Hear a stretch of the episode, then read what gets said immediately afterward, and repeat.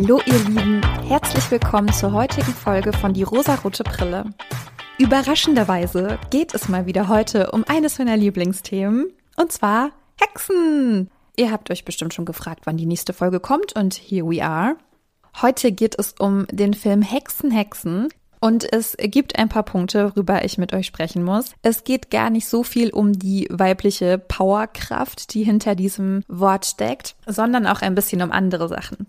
Hexen, Hexen ist ein Film, der auf dem Kinderbuch von Roald Dahl beruht. Ich hatte ja schon mal eine Verfilmung von Roald Dahl besprochen und zwar war das Mathilda. Und heute geht es um die hexenden Hexen. Der aktuelle Film von 2020 ist ein Remake eines Films von 1990.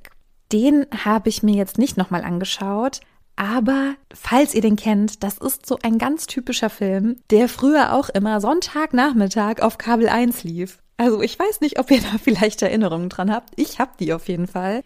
In dem Film von 1990 hat nämlich Angelica Houston mitgespielt. Das ist auch die Mutter von der Adams Family. Ich hoffe, ich habe auch ihren Namen jetzt richtig ausgesprochen. Aber an die kann ich mich noch total erinnern. Das habe ich ein ganz bestimmtes Bild im Kopf, wie sie in diesem Film aussah. Es gibt natürlich sehr viele Parallelen zwischen diesen beiden Filmen. Es gab aber doch ein paar Änderungen, ein paar Verbesserungen, aber auch ein paar Sachen, die ich nicht so gut gelungen finde. Aber fangen wir einfach mal an, worum es in diesem Film, in dieser Geschichte eigentlich geht. Es wird uns erzählt, dass es Hexen gibt und diese Hexen hassen alle Kinder. Sie finden Kinder furchtbar und möchten, dass alle Kinder auf der Welt verschwinden. Diese Hexen haben auch eine ganz bestimmte Optik, ja, weil sie alle sehr, sehr hässlich sind. Also es wird ganz bewusst wieder eine eklige, hässliche Frau beschrieben, die diese magischen Kräfte hat. Und wir haben einen Protagonisten, das ist ein kleiner Junge, der zufällig mit seiner Großmutter genau in dem Hotel ist, in dem auch die jährliche Hexenversammlung stattfindet. Und in dieser Hexenversammlung beschließen die Hexen, dass sie mit einem Zaubertrank alle Kinder in Mäuse verwandeln wollen, um dann diese Mäuse zu töten oder von Katzen jagen zu lassen oder was auch immer. Die Kinder sind jedenfalls weg, weil sie sind Mäuse. Das ist so die Rahmengeschichte, in die wir einsteigen. In dem aktuellen Film ist es so, dass unser Protagonist ein schwarzer Junge ist und er auch bei seiner Großmutter aufwächst, die von Octavia Spencer gespielt wird, die ich persönlich sehr gerne mag. Also mit SchauspielerInnen, die ich mag, ne, da hat man mich sofort. Anne Hathaway spielt auch in diesem Film mit. Ich finde, sie spielt sehr, sehr gut, aber ja, es gibt noch einen Kritikpunkt, aber daran ist sie nicht schuld. Aber bleiben wir erstmal bei der Grandma und dem Jungen. Denn unser Protagonist, unser achtjähriger Junge, der, meine ich, im zweiten Film auch gar keinen speziellen Namen hat, er kommt zu seiner Oma, weil seine Eltern bei einem Autounfall gestorben sind. Seine Oma lebt in Alabama in einem kleinen Örtchen und ist dort auch bekannt dafür, dass sie mm, ja so bestimmte Kräfte hat, bestimmte Heilkräfte. Man sagt auch über sie, dass sie eine Dorfheilerin oder eine Voodoo-Hexe sei. Und sie ist eigentlich das Symbolbild für Hexen, wie ich sie einfach gerne wahrnehme, dass sie eher so im Geheimen sind, aber sehr starke Kräfte haben, die sie aber vor allem für das Gute einsetzen. Deswegen war eigentlich so dieses Bild, wie ist eine Hexe wie Grandma? Und sie erzählt ihrem Enkel eben, dass es Hexen gibt, die eben böse sind und Kinder verschwinden lassen, denn sie hat es am eigenen Leib erlebt sozusagen. Ihre beste Freundin wurde von einer Hexe verzaubert. Und sie sagt auch, dass Hexen sich ganz bewusst Opfer unter den armen Menschen suchen. Unter den armen Menschen schert es keinen, wenn ein Kind verschwindet. Also nicht die Familie selbst, die ist natürlich in Trauer, aber es wird von der Gesellschaft nicht als Problem angesehen, wenn arme Menschen verschwinden. Also gesellschaftskritisch on point, ja. Es war nur ein ganz kleiner Teil des Films und es war auch nur ein Satz, den sie gesagt hat, aber den fand ich sehr, sehr wichtig.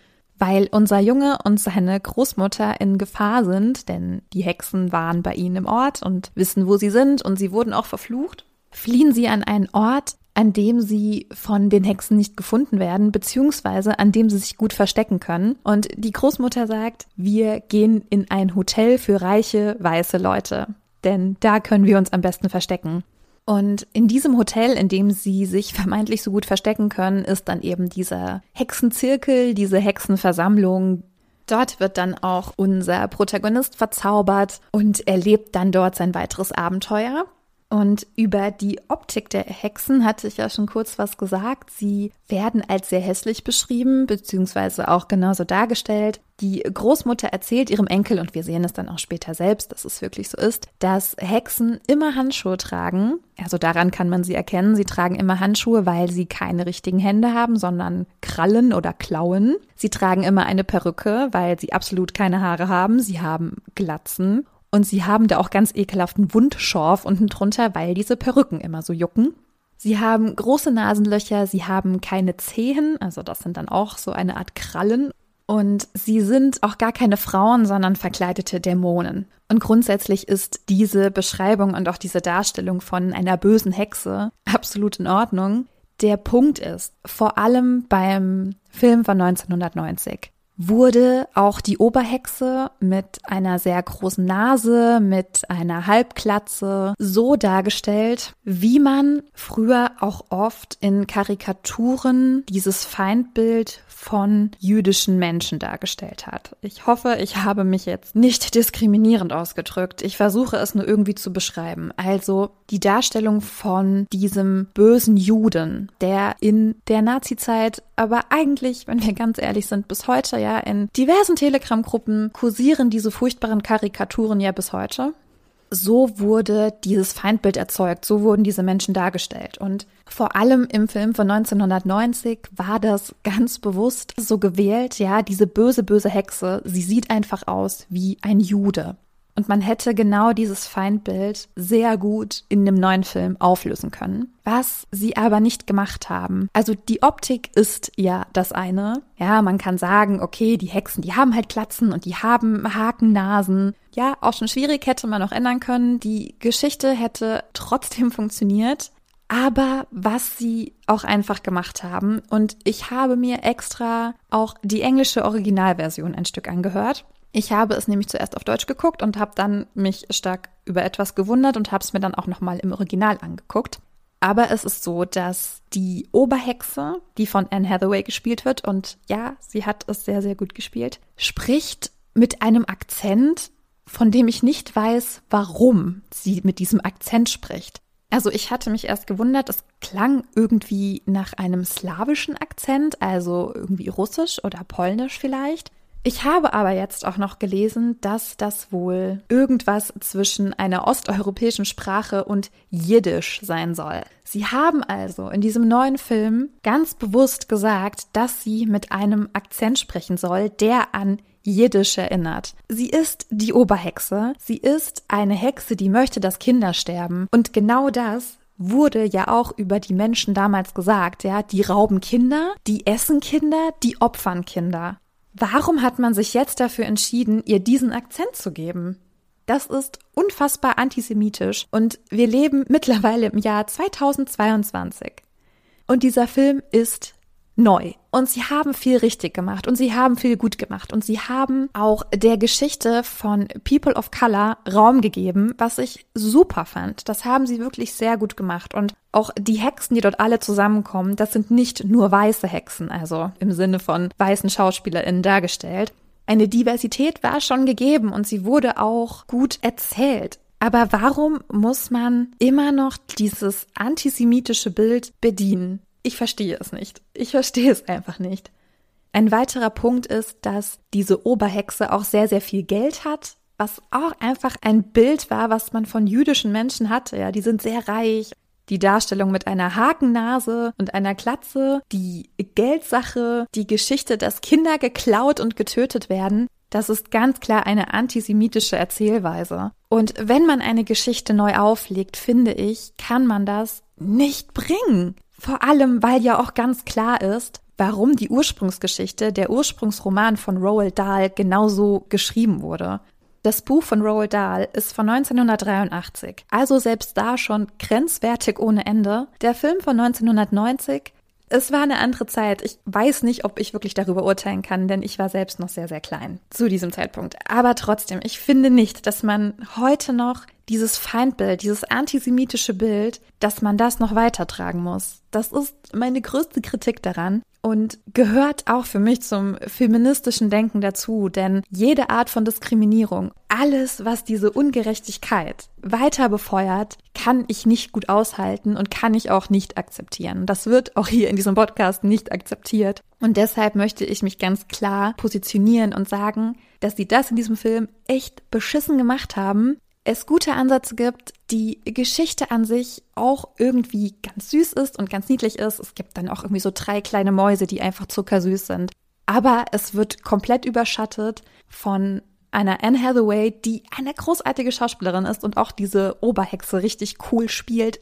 Aber, wie ich finde, leider nur mit ihrer Mimik und ihrem grundsätzlichen Talent für Schauspielerei überzeugt. Aber wie sie spricht, warum, was soll das? Warum war das so gewollt von den FilmemacherInnen? Warum hat da keiner Stopp gesagt? Ich weiß es nicht.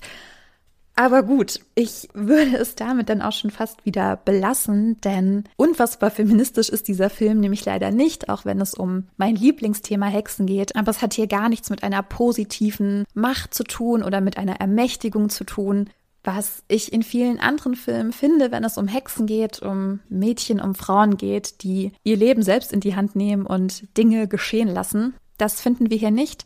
Vielleicht kann man es noch abgegrenzt davon als eine ganz nette Geschichte irgendwie bewerten. Ich weiß es nicht.